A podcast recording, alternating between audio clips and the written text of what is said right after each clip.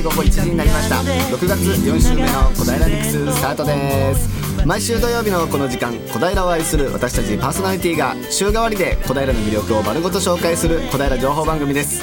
今日4週目をお届けするのは一般社団法人小平青年会議所の沼崎直隆とアシスタントパーソナリティは小平出身の直美です。よろしくお願いします、直美ちゃん今日もよろししくお願いします。いよいよなっちゃったよ。え？40あ大台おめでとうございありますがとうございますいよいよですね40代に乗りましたね。ねえどうですか？なんかね意識的には。意識的にはああ40かっていうね、子供の頃だとねやっぱり40歳っていうとああって感じしたけどそうですね。自分がなるとまだまだだよっていう、うん。でもねお子さんもねどんどんどんどんそれに合わせて大きくなってくるわけですからね。そうなんだよね。でも体にはねちょっと気をつけてね いかなきゃいけないのかなって。あの年を取るごとにそう。お酒が弱くなった自分がいるんですよね、うんうん。やっぱりそうですか？やっぱりそうだねで先週も小平ミックスのメンバーとねそう。あのバーベキューをねはいやりましてね。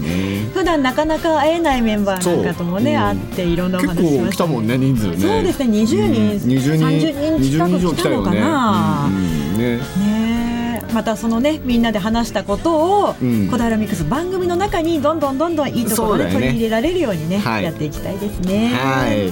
さて今日もゲストを迎えてのトークや小平レポートなど盛りだくさんの内容でお届けします。今日のゲストは武蔵野美術大学旅するむさびプロジェクト黒板ジャックより鈴木蘭奈さん松田優斗さん石丸彩香さんをお迎えいたします。はいえー小平レポートは小平市天神町2丁目にあります。グリーンロード沿いにあるギャラリー U さんで行われているハンドメイドマーケット in 小平に津田塾大学3年生の米山さん2年生の高橋さんが行っています。お楽しみに。ラジオをお聞きのあなたもぜひ番組に参加してください。あなたのメッセージやリクエストをファックスメールでお寄せください。ファックス番号は042-451-2888 042-451-2888メールアドレスは笑顔842アットマークウエストハイフン東京ドット CO.jp egao842 アットマーク west ハイフン tokyo.co.jp 笑顔842は笑顔発信中と覚えてください。FM 西東京ホームページのトップ画面からもメールを送りいただけます。ツイッターの方は FM 西東京のハッシュタグ 842FM 842FM これをつけてつぶやいてください。小平ミックスのフェイスブックにもイベントやお得情報などをどんどん載せていますのでぜひご覧くださいね。今日も番組が始まる前に撮った動画すでにアップしています。ラジオの音が聞き取りにくいと思われているあなた FM 西東京はパソコンやスマートフォンで聞くことができるのをご存知でしょうか？FM 西東京ホームページをチェックしてみてください。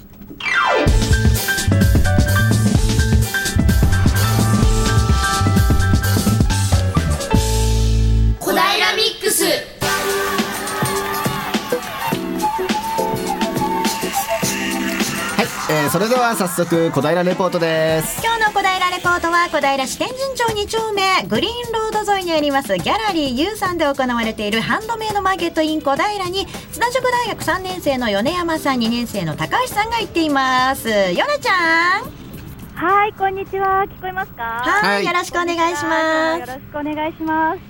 いや、今日ちょっと蒸し暑い天気なんですけれど、本当に雨が降らなくてよかったですね。ねはい、あの降らないかなって私はずっと心配してたんですけれど、おかげさまでちょっと空を見ると晴れ、あの青空も垣間見えてえ、うん。あのいい天気に6月にしてはいい天気に恵まれたんじゃないかなと思っています。はい。あのグリーンロード沿いにね今日小平駅の方からまっすぐ来たんですけれど、あの至る所で今アジサイがすごく綺麗なんですよ。でアジサイってあの一個一個お花の,、ね、あのグラデーションが違うので、もうあの眺めながらちょっとムシムシも吹き飛んじゃうような気分になっていました。えーこちらのですね今日来ているギャラリー U さんは小平駅南口から徒歩5分のところにあります、えーちょうどグリーンロード沿いにあります、えーをまっすぐ行くとあの左側に見えてきますお店になっています、えっ、と駐車場とアパートに挟まれていまして一見あの普通のおお家なのかななんて思ってしまうんですけれどあのちょっとよくよく見てみるとこうグレーの2階建てのねお店なんですあのギャラリーなんですけれど1階部分のりあのドアがあの両開きになっていまして中がすごくよく見えるんですよ。もうお店の奥まであのちょっとこう覗けば全部見えてしまうあの開放的な作りになっています。じゃあ早速入りたいと思います。失礼します。あーなんか飾りが青が基調になってるんでしょうかね。すごく爽やかで、あ中も涼しいですね。ちょうどこう一周歩くとだいたい私の歩幅で20歩ぐらい、20歩前後ぐらいでお店の中が通れる感じになっています。奥にはですね、そのえっ、と今いる部屋よりも少しあの小ぶりなお部屋もあって、そちらもあの中が見れるようになっています。でも入ってすぐですね、すごく可愛いあのなんこれはぬいぐるみかな、おもおもちゃおもちゃかもしれませんね。顔のついたおむすびとお野菜のあのもこもこしたぬいぐるみが飾っあの売ってたりして、こう中も白と青の基調ですごく爽やかなあの雰囲気になっていますね。では早速お話を聞いていきたいと思います。えー本日お話をしてくださるのは、えーハンドメイド雑貨のお店クラリスこちら萩萩山駅のすぐ近くにあるとお聞きしています。の、えー小平由美子さんあすみません。小金井由美子さんに間違えました、えー小金井すみません小平市なのでね。小金井由美子さんにお話をお伺いしたいと思います。よろしくお願いします。こんにちは。お願いします。お願いします。えーこちらの、えーギャラリー U さんでの、えークラリスハンドメイドマーケット in 小平ですが、今回で何回目のイベントになるのでしょうか？今回で3回目になります。3回目、えーこちらのイベントは小平市限定のイベントなんですか？そうなんですね。私、先ほども小平さんって言われましたけど、小平にね、住んでるんです。はい、もう本当にギャラリー U さんの近くに住んでいて、いつもギャラリー U さん素敵だなって、ここで何かやりたいなって思ってたんで、もうあの小平好きの私なので、ぜひここで。あのお店は萩山で東村山市なんですけど小平でなんか面白いことやりたいなと思ってここに来させていただいてます。こう見た感じだとバッグだったりあとネックレスイヤリングあとぬいぐるみだったりとかガラスでできたあれは、えー、とステンドグラスでできた、えー飾りだったりとかいろんな商品があるんですけれどこれは全部あのクラリスさんの商品なんですか？そうですねあのうちは作家さんに委託をして置いていただいているので、あの今日は18名と私、全部で19名の作品が置いてあります。普段は全部で30名ちょっとぐらいの作家さんのものを置いてますね。うんじゃあ出張というかねはい、出張販売みたいな感じです。あの大体何人ぐらいの作家さんがこちらで商品を出されているんですか？はい、ちょっとさっきさっきも言ったけど、19人。すいません19人の方が食べ物も入れるとね、えっ、とプラス6です。25人になります。25人の方が、はい、まあ、なんかこう見た感じだと、えっと、こう並べて壁沿いと、あと真ん中のスペースにいろいろこう商品が流れ並べてあるんですけれど、なんかこう作家さんごとに得意分野とかこうテイストが違うような気がしますね。そうですね。あのなるべく被らないようにというかいろんなものを見ていただきたいので違うジャンルの方たちを集めてます。なるほど、なるほど。例えばですね、今、私の右側にあるのが、あのーすごいこれ、ちっちゃい、すごくよくできてるんですけれど、こちらは、えっと、こちらミニチュアですねミニチュアだそうです。えっと、よくよく見るとですね、だいたい私の小指の先ぐらいのパンだったりとか、あとは、これはミシンですね。あすごい古い形のミシンのはい後でもしよかったら作家さんに聞いてほしいんですけどすっごくこれ凝っていてよくできてますそうなんですよ。あのいっぱい何作品ぐらいでしょうかね。いろんな作品が置いてあるんですけれど、もう棚からあとはパン、あとは袋、テープなんかまで再現されていて、すごい可愛いものがたくさん置いてあります。じゃあ後半はこちらの商品いろいろね、あの実際にもっと詳しくお話をお聞きできたらなと思っています。じゃあ前半は以上です。ありがとうございました。はい、はい、米ちゃんありがとうございました。はいありがとうございましたギャラリーユーさんということでね、小平駅から歩いてまあ5分ちょっとかな、うんうんのところですね。ねグリーンロード沿い、小平から行くと右手だね。そうだねアジサイ公園と同じ方のねねうんですそうそうね。ありますね、後半のレポートもどうぞお楽しみに。小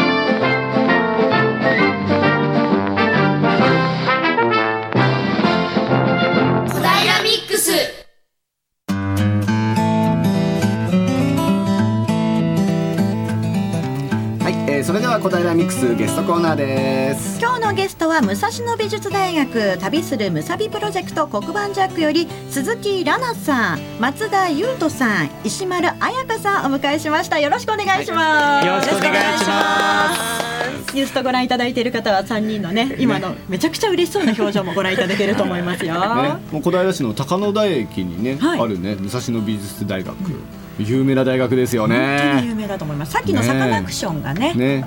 そうですよね。はいむさび出身ということでね、はい、はい。ねそこがね今日ね旅するむさびプロジェクトということで、まず旅するむさびプロジェクトって何ですかっていうところから聞いてみましょうかね。はい、あの旅するむさびプロジェクトはその2008年にむさび出身の美術の先生がえっと学生あ生徒とあの生徒に本物の美術を味わせ味わってほしいっていううん。お願いから、あのむさびにあのお願いをされてうん。始まった学生主体のプロジェクトです。あー。まあこう簡単に言うとこう派遣みたいな感じなんですかね。そうですよね。あの学生がチームを組んで、うん。あの自分希望者。そうですね。有志で、うん。あの学生がこうチームを組んで、うん。その小学校や中学高校の方たちと関わってそのプロジェクトをするあの美術教育にちょっと関わってくるんですけど、うんその、うん作品を持って行ったりうん。あのワークショップをやったりあとは黒板ジャック。うん。黒板ジャックですね。黒板ジャック。ということでね黒板ジャック多分ねご存知でない方も多分いらっしゃると思うんで、黒板ジャックって何ですかっていうところから聞いてみましょうかね。はい、あの黒板ジャックっていうのはあの最近テレビや新聞などメディアでも取り上げられるようになってきて、だんだん有名になりつつあるんですけど、はいあの、うん、子供たちがこう朝学校に登校してくると、うん。いつもの黒板にこうものすごい美大生が描いたものすごい絵が描いてあってですね、うん。それでびっくりさせるっていう,、こうサプライズ企画なんですけど、そうですね。それをラナちゃんもやってらっしゃるってことなんですよね、見たことありますか？見たことねないんだよね。先ほどねいろいろ写真も、ねちょっとね写真で見ねしかね見せてもらえなかったんだけどね。実際に見たらもう驚くだろうね子供たちはね。それってでも小学校だけではないんでしょ？そうですね。中学校とかも小学校中学校高校であの、うん呼ばれたらどこでも行きます。でも行くってどこまでも行くの？そうですね。どこまでも行きます。行くんだ。はい。ちなみに黒板ジャックで一番遠いところってどの辺だったの？どこだろう。奄美大島じゃないですかね。奄美大島。そうですね奄美大島。まで行っちゃうんだ。この二人石丸さんと僕は、うん。えっと去年奄美大島まで行ってきました。へえどうでしたか？と楽しかったです。そうですよね。なんか東京とは全然環境が違くて、うんあっちすごいあったかいところだったんで、うん。またなんか住んあの住んでいる子たちもそういう自然に囲まれて育っていった子たちだったんで、うんなんかジェンあの場所のギャップっていうのがすごい面白かったです。うんその奄美大島に行った時は黒板にどんなどんな絵を描いてみたの？あのその時はあのグループで制作をしたんですが、あの数人で1枚の絵をうん。3作品作ったんですけど、その中で1チーム、うん。あのハブをせっかくだしあの地元の子たちが、奄美大島だから。はい、奄美大島だからハブハブを描こうってなって描いたんですけれど、うん。なんか当日朝子供たちがその見に来たら、うん。ちょっとこのハブ違うよっていうの やっぱり地元だから分かったんでしょうね。そうだよね。見慣れてるからね。ちょっとちょっと普段見てると違うぞこれってね思ったんだろうね多分ね、でどうなったの？でじゃあよければあのチョーク渡すから、うん。あのちょっと直してみてって言ったら、うん。ひょいそうそうそうって言って近づいて、で直してくれてここがこれ違う尻尾がちょっと違うよっていうのを言って。であなるほどあの僕たちには分からなかったけど、うん。子供たちはちゃんと見てるから分かるんだっていうのを。言ってます。きっとねメンバーの皆さんもハブを描こうと思っていろいろ資料を調べたりとかねだよね。なさったと思うんですけど、うん。うんやっぱ実物を知っている子どもたちにはかなわなかった、うん。でもそれでまたみんなも得たものはきっとあったんでしょはい、そうですね。普段作品に子どもたちが手加えてくるっていうことなかなかなかったんですごい新鮮だったです。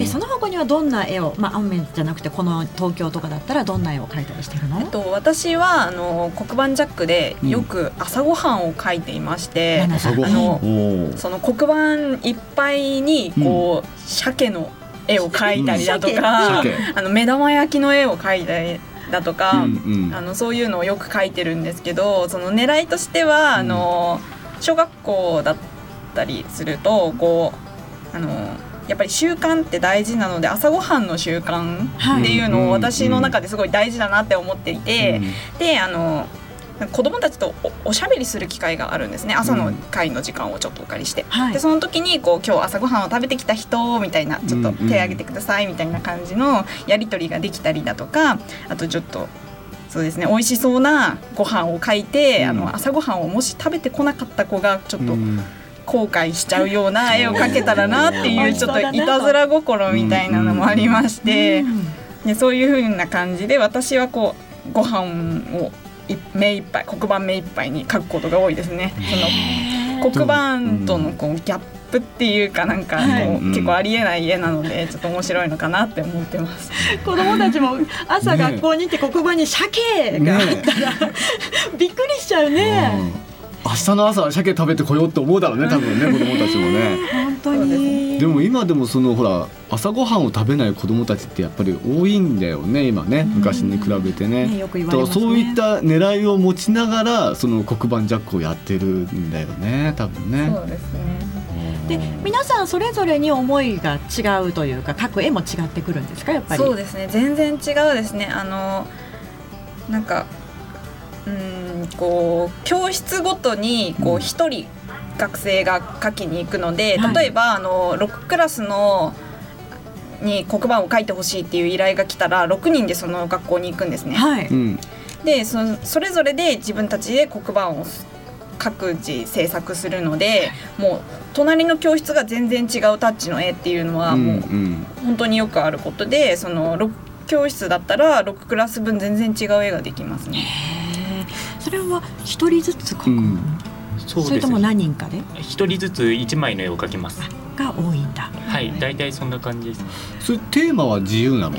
自由です。自由ですね。あたまに指定とかありますけど、うんうん基本は自由です。じゃあもう全てがじゃあまあその黒板ジャックに来てくれる美大生にお任せをしますっていう、そうですね。あの例えばあの卒業シーズンで、うんうん。こう卒業を連想させるようなものだったりとか、ね。こううんうん卒業おめでとうのメッセージを入れてほしいだとかそういうのも結構あります。だからあのその学校によって全然こうスタイルを変えていくっていうのがそのいいところでこうリーダーなんかも毎回違って、はいこういちいちこう学生が全部アポを取って事前打ち合わせにその学校にこうお尋ねしたりだとかするので、毎回スタイルもメンバーも全く違うっていうのがこうちょっと普通の活動とかとはちょっと違うのかなって思います。メンバーはどのくらいの人数が今いるんですか？そうですね今あのメンバーはあの大体100人ぐらいそんなにいるんだ。なんですけど結構ちっちゃい企画がいっぱいあったりするので、うんあのもう個々でバラバラであの参加していたりしますだから一期一会だったりもしますねメンバーで。でも黒板ジャックで言うと、ん黒板ってかなり大きいじゃないですか。ねね1メーターかける3メーターぐらいありますよえ、ね。え、それに一人で絵を描くってどのくらい時間かかるものなんですか？ね。えっと、例えばあの月曜日にお披露目子どもたちは知らずに投稿してきてびっくりするっていうこと、パターンが多いんですけどそうなった場合はあの前日の日曜日うん。日曜日なら子どもたちにもバレずに絵が描けるので,、でうん。日曜日のあの朝例えば9時頃にあの学校をお尋ねしまして、してちょっとお昼ご飯なんか取りつつこう丸々制作して夕方例えば6時まで書くだとかなんか普通に78時間いっちゃうような場合が多いです。ででもなんかそれでもこうまだまだ書けるようなこうやっぱり締め切りがないと作品ってこう終わらないので、あいくらでもいくらでも書けちゃうんですけど本当はなので限られた時間の中でこう明日驚かせてやるぞっていう気持ちで一生懸命書きますね。それが多分もう僕らの感覚と違うんだよねやっぱりね ここまでこれができたら OK だっていうのじゃないんだよね多分ねもっともっとよくすることはできるってことだよね。そうですね。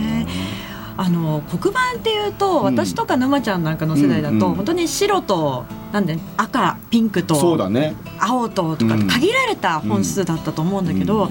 今何色ぐらいを使ってやってるんですか、今だいたい10色ぐらいありまして、えっと、その中でも蛍光色だったりとか発色のいいのと色もあかるんだ。うん。はい。ちょっとバチバチしてる感じのなんかこうすごい明るいオレンジとか黄緑とかもあるんですけどでもあの基本あのなんかダストレスチョークっていうあの普通の小学校とかで使っているチョークと全く同じものを使ってます。へーすごいね。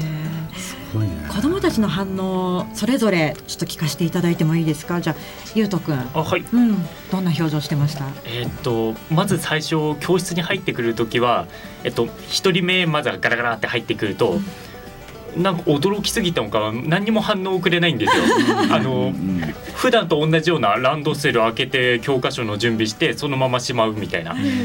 でえ？って最初え？ってなって。で僕こっちは学生の方がびっくりしちゃって。なんかは驚いてくれないのかな？みたいな。でそれが2人3人とか行くと「うん。え？なんか書いてあるよね」って「え？でこれなんだろう?」っていう反応になってって、うんうんもう最終的にはあの他の教室とかだだーって駆け回ってるくる子供とかがたくさん出てきますね。ちょっとどうしていいのかわからなくなってしまうっていう反応もあるのかしら。そうなんだよね多分ねへーえじゃあラナちゃんはどうですか？そうですねやっぱりあのこう嬉しい反応っていうのが学生側にもありましてそのスタンバってこう子どもたちの反応を例えば教室のすごい隅っこの方でこう眺めてるんですけど、でなんか普通に素直にこう「すげえ!」とか「何これ!」みたいなこうんう素直な反応がやっぱり一番嬉しくって。うんなんかそれでこう他の教室も書いてあるよとか言ってこう走り回ってる姿を見るのがすごいいいですね。やっぱり小学生が一番こう素直であの一番反応がいいんですけど。あやかちゃんもどうです？そうですね、でもあ私が前やった時に中学生の子がうん。朝一人入っていったんですけどあまりの驚きだったのか最初自分あの扉を開けてで閉めちゃったんですよ。なんかやっぱ自分いつもの自分の教室がなんかちょっと自分の教室じゃなかったっていう後から聞いてああのなんかそういう驚きを与えられたんだなっていうことがあります。なんかちょっと異空間を出せたのかなって。そうなのかもしれないですね。本当に素直な反応なんでしょうね。ねここでね一曲ねお届けしたいと思うんですけれども、はい。あのお届けする曲がみんなに関係のある曲あはいそうななんんですよね。はいうんどんな曲なのか教えてください。ちょっと私が関わったんですけれどあのちょっと前にあの乃木坂46のあの乃木坂46時間テレビっていうあのネット配信だったんですけれど、うん番組が46時間の番組がありましてでその中であの黒板アートを制作メンバーさんが黒板アートを制作するっていう企画があったんですね。でその時にあのちょっと普段から黒板ジャックであの黒板アートをやっているっていうことで、あの私とあと2人いたんですけどむさび武蔵野美術大学の学生3人でその乃木坂46さんにこう絵を指導するっていう企画にちょっとそういう感じで関わりまして、うんうん。でその関係でその黒板アートはあのその音曲の MV ミュージックビデオを作ろうっていう企画だったので、うんうんうんその46時間の締め切り締めくくりとしてその出来上がった映像を流ししたんですけど、はいその曲ということで乃木坂46さんの「きっかけ」という曲をちょっとお願いしました。それではお聞きいただきましょう。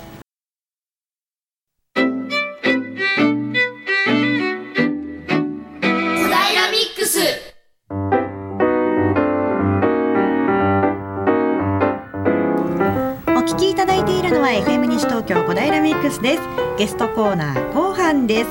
え今日のゲスト武蔵野美術大学旅する武蔵プロジェクト黒板ジャックより鈴木ラナさん松田優斗さん石丸彩香さんをお迎えしてお話を伺っております。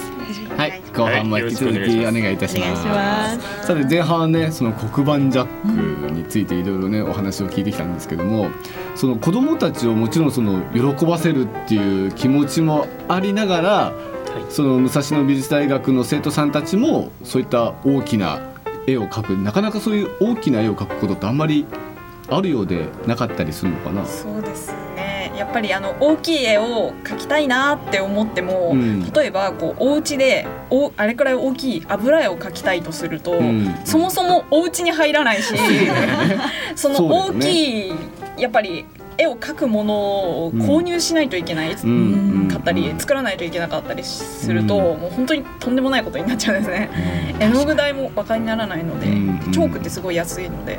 うん。しかもこう社会に貢献できるじゃないけどあの、うん。その子供たちにこうハッピーなサプライズを届けられるっていう、うん。その意義がちゃんとあることなので、うん。前向きにとても楽しくこちらも描けるので、とってもそこが魅力ですね。それそのさ月曜日の例えば朝とかにその生徒が子どもたちが登校する前にこう準備をしておいてで登校した後普通に授業が始まるわけじゃないですか、はい、はい。その時黒板って実はあのその1時間目の授業が始まるその前うにん、消してしまいます。消すの？そうなんですか。はい、であのはあ黒板ジャックの流れはその前日にこう準備をして、うん。で当日の朝にこう朝の会でこう「こんにちは」って本人登場みたいな感じで出ていくんですね。で朝の会の時間をちょっとお借りして、あのー私はこういうこういうものですっていうあの、うん。まず自己紹介をしてでちょっとこう絵について語ったりこう、うん子どもたちと質問コーナーとかでこうコミュニケーションをとって、うん。ちょっと鑑賞の授業の要素というか、はい。その子どもたちに向けてのその授業あの美術を通してのこうちょっとやり取りを加えたりして、うん。で最終的にはこう黒板消しで消してしまうっていうパフォーマンスまでが黒板ジャックとなってるんですけど悲鳴が上がりますよね。そう。なんですよね。もう子供たちが行くよみたいな、うん321みたいな。でもうわーっていうなりますね。あでもそこまでが黒板ジャックなの、はい、やっぱり授業があるから消さないとダメですよね。そうだよね。切なくなる切ないねでけどもね丸一日かけてねでもそれを見た子供たちきっと忘れないねその消すところまでだとね。そうだろうね。うん。黒板は消されますけどここには絶対残りませんね。おゆうとくん今いいことでちょっとぶっちゃけた話をすると、うん。学生的にはあのてか私的には消す瞬間が一番楽しいです、うん黒板ジャックの企画トータルの中で。その消す瞬間って絶対全員がこうじ注目をして見てくれるんですよ、絵をはい。でそのこう教室がわーって一体になる瞬間というかこう美術でそのやめてみたいななんかこう人の心を動かすし一番心を動かしてるって実感できる瞬間がその消す瞬間なんですね。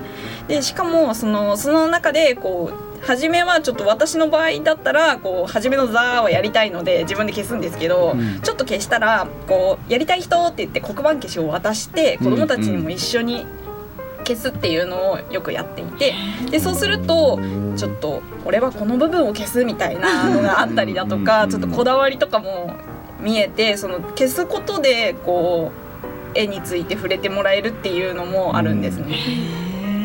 あやかさんも思いっきりうなずいてましたね今ね。そうですね。なんか消す前に「え消しちゃうの？消しちゃうの?」ってすごいざわざわするんですよ。でそれで思いっきり消したわーって言ってくれるんでやったって思います。石丸さんが消す？大体。あでもあのい私も一回消してからその子供たちに消すって言うので「はいはい」って手挙げた子たちにうん。一緒に消してもらいます。そう。なんか僕は消したい人って言って手挙げてなんか消したくないって言ってんのに消したい人って言うとみんな手挙げるんですよね。だから誕生こ今月誕生日の人って言ってその子に消してもらってます、みんなむさび生なので、絵とかは、うんまあ、もちろんね得意分野なわけですよ。うん。うんだけどその中でもこういろいろ分野は分かれてるんだよねきっとね。はい。そうですね、うん。みんなこどんなもの？こはもうみんな学科バラバラです。はい、はい。じゃあゆうとくんどんな学科なんですか？えっ？と僕は油絵学科です。油絵学科の2年生です。二年生。油絵だって。危ないよね。書いたこともない。書いたことない。ね触ったこともないよね。ねラナさんは？私はあの工芸工業デザイン学科っていう学科なんですけど、あの工業系のあのデザインをする学科の中で私木工を専攻していて、はい。あの木で工作をするっていうとちょっと簡単な言い方になっちゃうんですけど、絵じゃないんだね。そうですね。ね。あの絵を描くのはちょっとあの勉強あの学校で勉強してるわけではないです。ああ。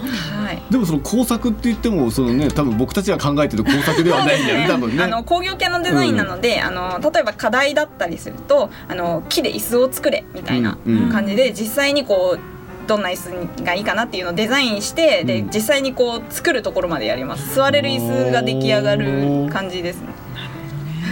そういう感じ。愛花さんは？私はあの日本画学科に通っております。日本画学科。なんか日本画っていうことはなんかとなんかそうです。お部屋に飾ってあるような。の和室に和室に飾ってあるようなね。そうなんです、ね。昔である鳥獣戯画とかあの今でいう最近話題だった若冲とか、はい。うん。あの人たちが書いていた技法を私たちも学んで今、その技法を使って絵を描くっていう形でやっております。直美ちゃんしてた？絵って技法があるんだよ。でもね、うん。さっきのチョークのね、うんお話でもチョークってもう字書くためとか図を書くためぐらいにしか使ったことがないじゃないですか。そうだね。うん。だけどすごいい対策ができるわけじゃないですか。すごいね。使い方次第だよね。ねえ。ねいやすごいな。あれは飛ばすもんじゃないんだよね 飛ばしちゃうね、うん。タイプの人もいましたね、うん。確かにね。で皆さんあのこの黒板ジャックだけじゃなくていろいろな関わり方で、まあ、小学生中学生の子どもたちと関わってるっていうのもお伺いしたんですけど、はい。どんなのがあるのかしら？そうですね。あの学生の作品を持ち寄って、うん。その生徒の子あの小学校の子たちと一緒におしゃべりしながら、うん。作品をあの鑑賞するっていう形のあのちょっと美術館とは違ってなんか近い距離で作品を見れるっていう対話型鑑賞だったり、はい、あとあの一緒に制作をしたりするワークショップ学生が考えたやつをうん一緒にやってもらったり、あとはあの中学校へ行ってあのみんなが授業をしている中後ろで学生が制作をする滞在制作などをやっております。それはどんな目的があるの？滞在型って。えっとまず美あの美術の教室とかの後ろで普通に授業やってるんですよ。あの生徒たちは。はい、で僕らがふ滞在して書いてるとその休み時間とかに「え何書いてるの?」とか、まあ、油絵とか普段見ない技法画材だったりしますからね、うんうん興味があったりして。そこで美術にちょっと興味をも関心を持ってもらえたらなって思って滞在制作はやっております。あとどんな人がこれ書いてるのかとかうん。人柄に触れる機会と僕は考えてます。皆さん3人がこのむ、旅する武蔵むさびプロジェクトやってみてそれぞれ良かった点っていうのを聞かせてもらっていいですか？そうですねあの私の場合はあの旅するむさびプロジェクトの黒板私はあの他の企画はやってなくてもっぱらあの黒板ジャックばっかりやってるんですけど、やっぱりそういうふうにいろんなタイプの人がいてであの黒板ジャックをやっててよかったなって思ったことはそのやっぱり大きい作品をその子供たちに驚かすを驚かせたいっていう意味意義を持ってこう書くっていうのができたことですかね。でそれであのこうコミュニケーションが取れる。それをきっかけでこう人とのつながりができたっていうのもすごい大きいです。あやかちゃん。私はそのもともと入るきっかけだったのが教職課程はい。学んでいるうちでちょっと誘われてやったんですけれどなんか小学生の子とか中学生の子とかいろんな地方の子たちと関われてるのも同時に教育現場をまた生で見れるのでそこが勉強になりますね。あといろんな学科の子たちと関われるので、うん。あこういうことしているんだっていうのを勉強になります。自分のプラスになってるんだね。はい。ゆうとくんはどうですか？はい、えっと僕の中でちょっと印象に残ったワークショップがありまして、えっと2万個の紙コップを使って。えっと、2万個の紙コップ自由に使っていいよって言って小学6年生たちと一緒にお城とかいろんなものを作ったりしてでそこ最後サプライズで光を光を置いて暗闇の中で一気にパーって明るくなるみたいな、うん。うんえっと、その紙コップのお城とかがライトアップされるっていうはい。企画をやったんです。うんへえうん、なんだろうな。それ僕僕も手伝ったりはしたのですが、うんいやなんか僕自分がやってて楽しいなって思ってしまって、いや良かったなと思います。楽しまないとね人生ね。楽しまないとね。本当に。こんなに紙コップいらないですって言っちゃうよね。でもそんなことねそれだけ集まってる紙コップを見ることもないですからね。ないからね。まあ、そろそろお時間が近づいてきてしまったので、ね最後にあの告知が一つあるということで、はい、はいえっと8月8月の6日7日土曜日日曜日東大和市立第五中学校と東大和市立第二中学校でムサビルという催しをします。はい、ムサビルとはえっと夏の2日間中学校を貸し切って美大生の作品で美術館にしちゃおうという企画です。えっと今のところ美大生の作品あ美大生が100人、はい。300作品。と300あと教授教授も12人今出品が決まっております。それなのでぜひ夏は東大和市立第六第五中学校へ来てください。お願いします。一般の方もはい自由にはい、もちろんです。去年は800人くらいの来場者、えっ、とその前の年は1000人くらい、1000人を来場者を超えました。交流してくんですよねそれであのその地域の方々と一緒にそうですね。うんやっぱり中中学生と美大生との交流だけじゃなくて、地域とかあとまあそうですね、地域の方との交流もあります。皆さん三人ともそこにはいらっしゃるのかな？えっと僕がそのムサビルの展示部の部長をしているのですが、えっとどうです来てくれますか？私のところは日本画が参加します。2年生が。あやかさんのところは、うん。うんうんうん私はちょっとこ今回のその企画には関わってないんですけど、ちょっと遊びに行けたらなと思っています。ありがとうございます。リスナーの皆さんぜひね8月の6日と7ぜひお時間のある方ね。日ということなので、まあ、東大和、はい。五中と日中、はい。はい、行かれてみてはいかがでしょうか、はい。い、や今日も楽しいお話聞かせていただきました、ねえ。なんかこっちが勉強になっちゃったねなんかねねこれからのご活躍も期待しております、うん。今日のゲスト武蔵野美術大学旅するむさびプロジェクト黒板弱売り鈴木らなさん松田優斗さん石丸彩香さんにお話を伺いました。ありがとうございました。ありがとうございました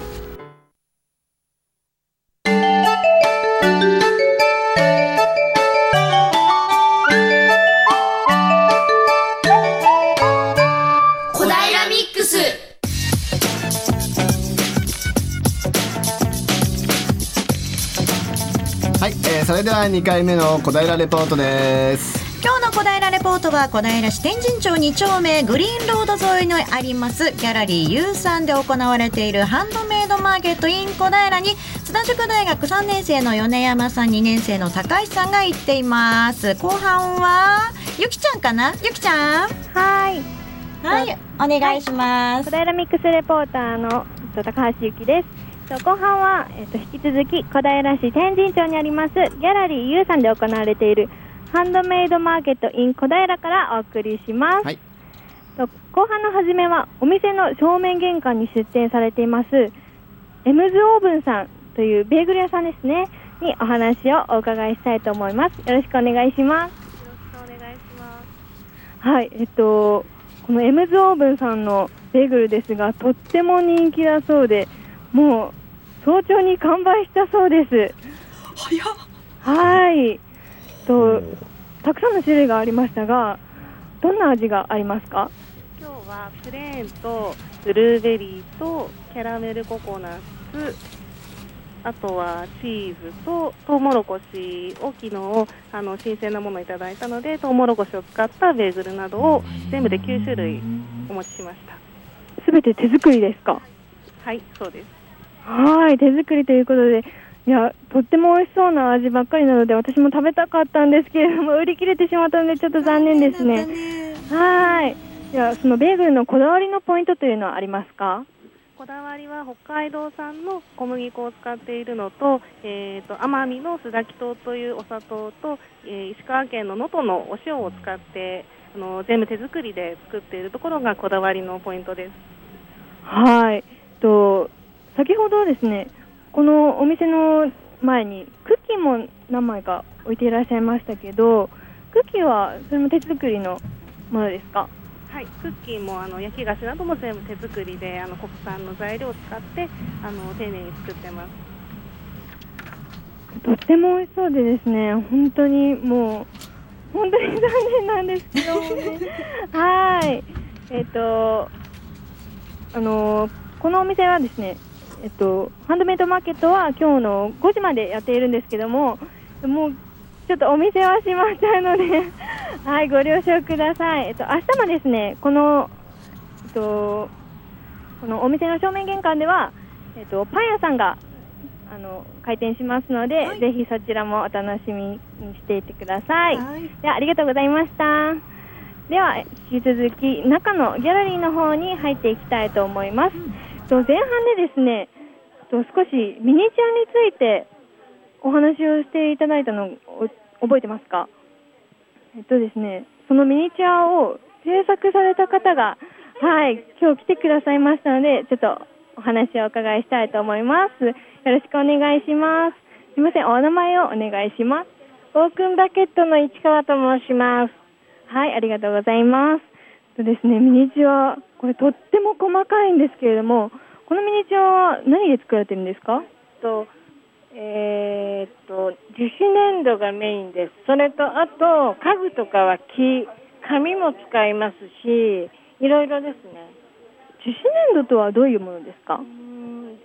一般的にあの子供さんの使う粘土とはまたちょっと違うんですが、あのまあ、出来上がれば硬くなって、えー崩れないっていう形ですね。はい、一般的にもう樹脂粘土っていうとこういうミニチュア粘土とかそういったものに使われると思います。はい。ここにですね、とっても小さなビールの瓶がありますが、これも樹脂粘土ですか？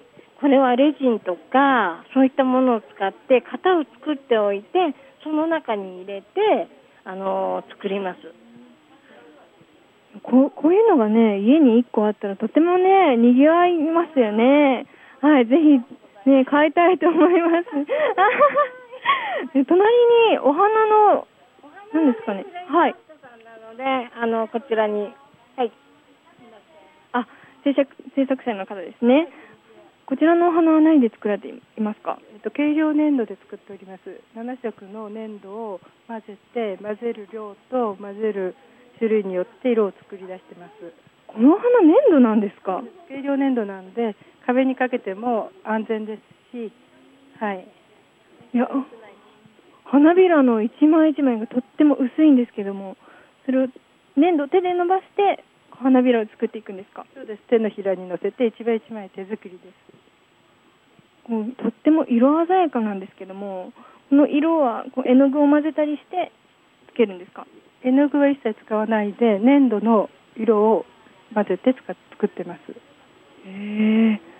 なんかこちらにも上にもあ上のブーケは布ですか？はい。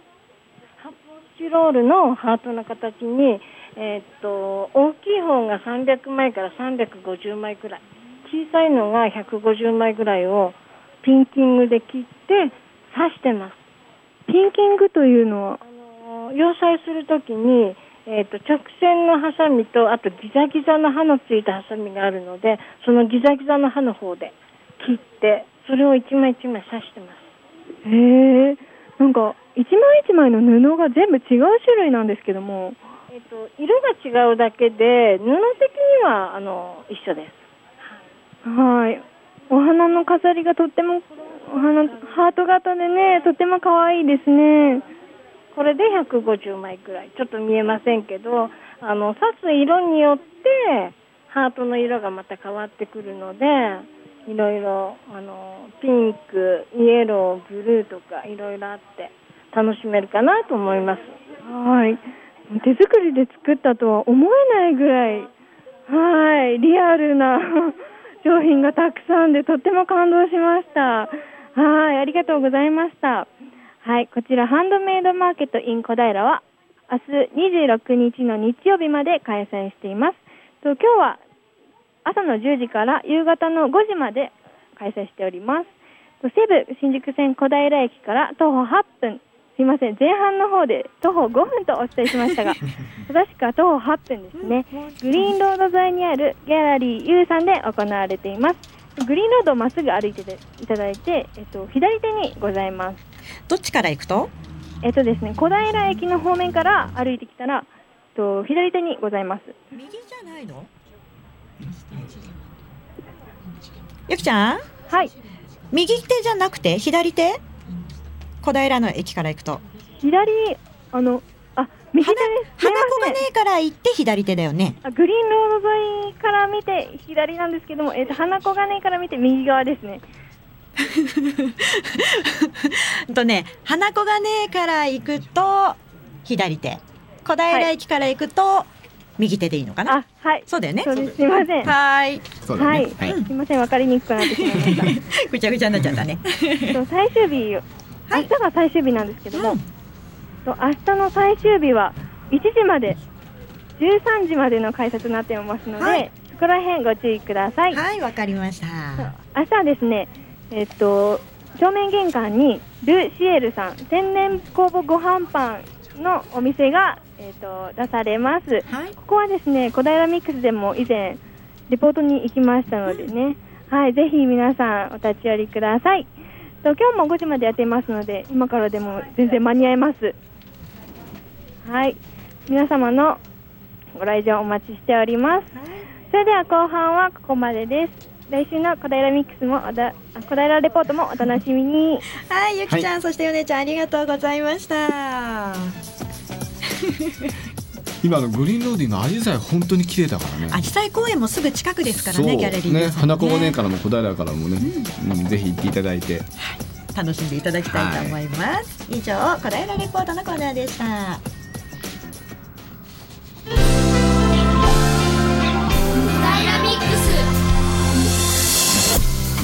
さあここでですね先ほどゲストにご登場いただきましたむさびプロジェクトのね、はい。どうすればうちの学校に来てもらえるんだろう、ねえ。そんな風に思ってるリスナーさんもいらっしゃると思いますので、ねえ。うちの学校にも来てもらいたいよっていう人多分いるだろうからね。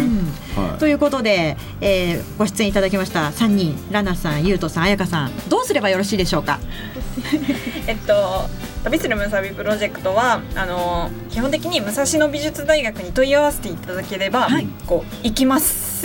なるほど。力強く、ぜひ行きます。